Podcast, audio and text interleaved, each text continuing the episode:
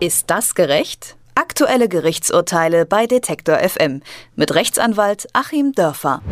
Der ehemalige katalanische Regionalpräsident Carles Puigdemont wurde am Sonntag bei der Einreise aus Dänemark von deutschen Beamten verhaftet. Die Grundlage für die Festnahme ist ein europäischer Haftbefehl. Den hat die spanische Justiz erlassen, weil sie Puigdemont unter anderem Rebellion und Auflehnung gegen die Staatsgewalt vorwirft. Puigdemont hatte im Oktober einseitig die Unabhängigkeit Kataloniens von Spanien ausgerufen und soll damit gegen die spanische Verfassung verstoßen haben. Ich spreche jetzt mit unserem Rechtsexperten Achim Dörfer darüber, was genau so ein europäischer Haftbefehl überhaupt ist und welchen Einfluss die deutsche Justiz jetzt in dieser ganzen Geschichte bekommt. Hallo, Herr Dörfer. Guten Tag nach Leipzig. Erstmal vorweg, Herr Dörfer, was sind denn die Punkte, die Puigdemont vorgeworfen werden? In dem Haftbefehl sind drei Punkte genannt. Das gehört auch zum Verfahren dazu, dass man die Delikte nennt, die vorgeworfen werden.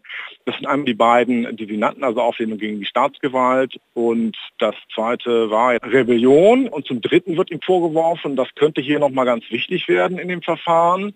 Einerseits wird es übersetzt mit Unterschlagung öffentlicher Gelder, andererseits wird es übersetzt mit Untreue gegenüber öffentlichen Geldern. Ich kenne jetzt das spanische Original nicht aber jedenfalls wird ihm vorgeworfen, Mittel für ein Referendum, staatliche Mittel zweckentfremdet zu haben. Das sind die drei Punkte, die in dem Haftbefehl drinstehen.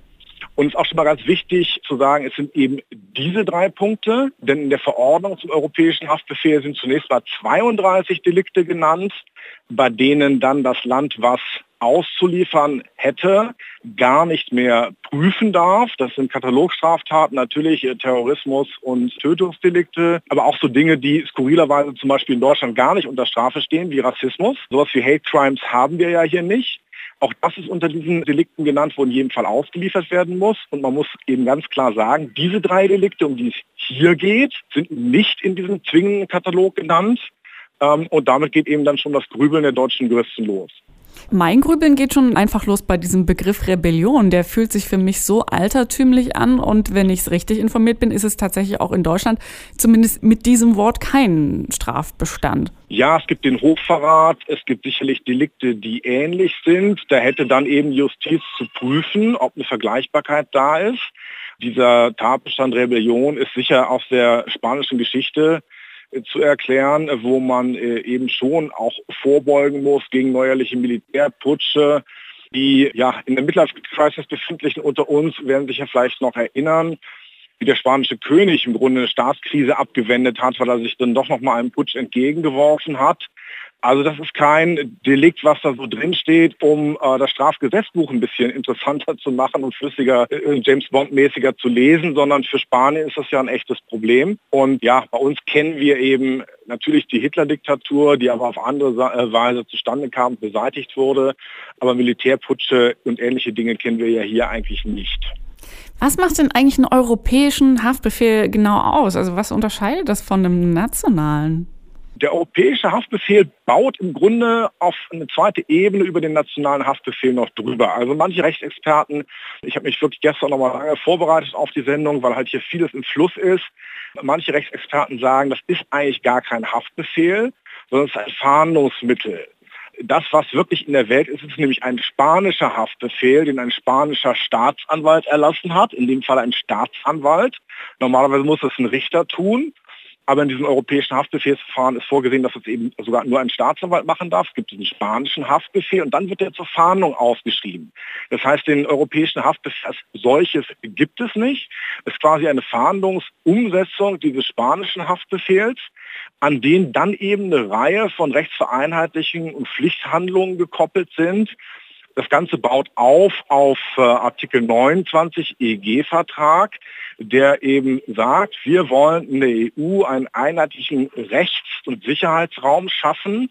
Und dann ist es natürlich schon sinnvoll, auch einheitlich verhaften zu können mit sehr geringen bürokratischen Hürden, sofern und solange, und das wird hier auch noch eine Rolle spielen, man sich gegenseitig hinsichtlich der Rechtsstaatlichkeit eben vertraut. Es klingt ja auch bei Ihnen schon an, dass Sie sich lange noch mal eingelesen haben und dass es der Fall nicht so ganz klar ist. Insofern gehe ich davon aus, dass auch die Kollegen, die sich jetzt wirklich damit beschäftigen müssen, da einiges an Kopfzerbrechen noch vor sich haben. Wer entscheidet denn jetzt tatsächlich darüber, was passiert und wann was passiert und ob überhaupt irgendwas passiert? Also, relativ kompliziertes Verfahren und äh, in den üblichen Meldungen und Nachrichten, so in der Online-Presse, in den Online-Meldungen der staatlichen Fernsehsender hier, finde ich, wird es auch immer sehr, sehr knapp erklärt, so nach dem Motto, Pfannkuchen macht man, indem man irgendetwas in der Pfanne brät. Aber was ist das irgendetwas? Das irgendetwas ist schon ein relativ kompliziertes Verfahren, das jetzt bis eigentlich heute auch diskutiert wird. Da gab es jüngst noch mal eine Entscheidung über Landesgericht München aus 2017, die auch wieder sehr vieles geklärt hat, also nochmal in einem Klärungsprozess.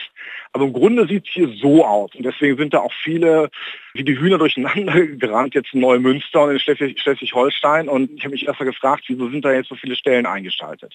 Also Punkt eins: Man hat ihn festgenommen. Warum in Deutschland? Meine Vermutung, der europäische Haftbefehl muss übersetzt werden. Wahrscheinlich gab es keine finnische Übersetzung davon, keine dänische, aber eine deutsche und deswegen haben die deutschen Behörden zugegriffen.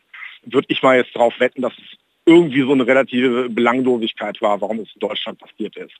Punkt zwei, damit überhaupt dieses Haftbefehlsverfahren anlaufen kann, muss der Mann ja erstmal festgehalten werden. Das heißt, das Amtsgericht in Neumünster muss in einem allerersten Schritt erstmal so einen vorläufigen Festhaltebeschluss fassen, damit er überhaupt hier ist, um dieses Verfahren weiter über sich ergehen zu lassen. Dann kommt der nächste Schritt.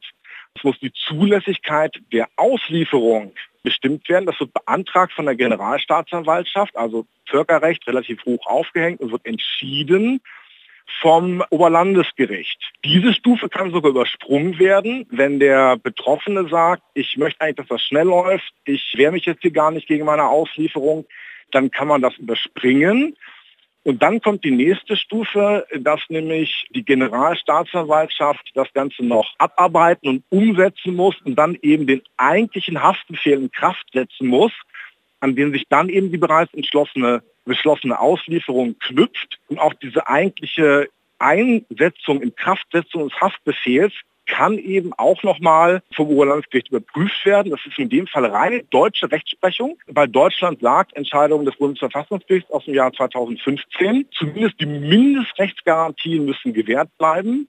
Wir müssen also vor der endgültigen Entscheidung nochmal gucken, ob hier zum Beispiel ein faires Strafverfahren stattgefunden hat, ob hier nicht irgendwelche anderen Auslieferungshindernisse entgegenstehen. Und es ist, kommt tatsächlich in der Praxis relativ häufig auch vor, und ich meine auch in Zukunft noch häufiger, dass die OLGs das verneinen. Wenn zum Beispiel ausgeliefert wurde früher nach Rumänien in unmenschliche Haftbedingungen, Nein, passiert nicht, weil es gegen Artikel 1 verstößt, der auch für rumänische Staatsbürger gilt. Oder wenn, äh, wie in einem Falle, einem Angeklagten das Urteil aus Italien nicht zugestellt war, sagt man auch, naja, der kann das noch nicht mehr überprüfen, der darf auch nicht ausgeliefert werden. Mit Bulgarien hatten wir ähnliche Probleme. Mit Polen werden wir sie in Sicherheit, mit Sicherheit in Zukunft bekommen, dass da auch so politisch tendierte Haftbefehle draußen sind, die natürlich in Deutschland überprüft werden müssen. Und hier muss es eben auch darum gehen, nochmal zu gucken, ist das Ganze sozusagen völlig politikfrei und gibt es eben diesen Parallellauf hinsichtlich der Delikte Rebellion und Auflehnung gegen die Staatsgewalt. Das kann auch überprüft werden.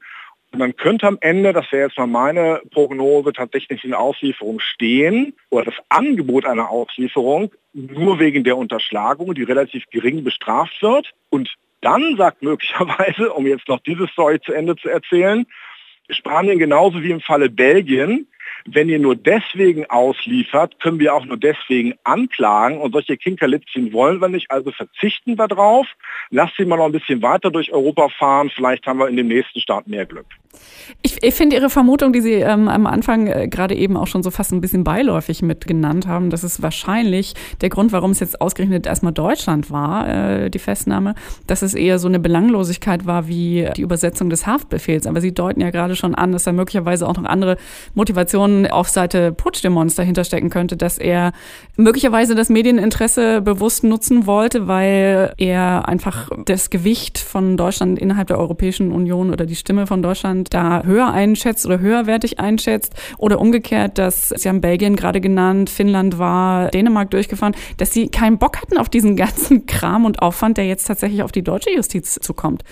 Wäre da auch was dran aus Ihrer Sicht oder sagen Sie? Mh? Hm? Da wäre auch was dran, dass sie vielleicht gesagt haben, wir wollen das gar nicht. Die Belgier haben es ja auch relativ schnell abgeschüttelt, aber dagegen spricht, dass eben alle Staaten verpflichtet sind, das zu tun. Das wäre ja wirklich ein ganz grober Verstoß gegen europäische Verträge und würde zu Recht dann diplomatische Erregungen bei Spanien auslösen.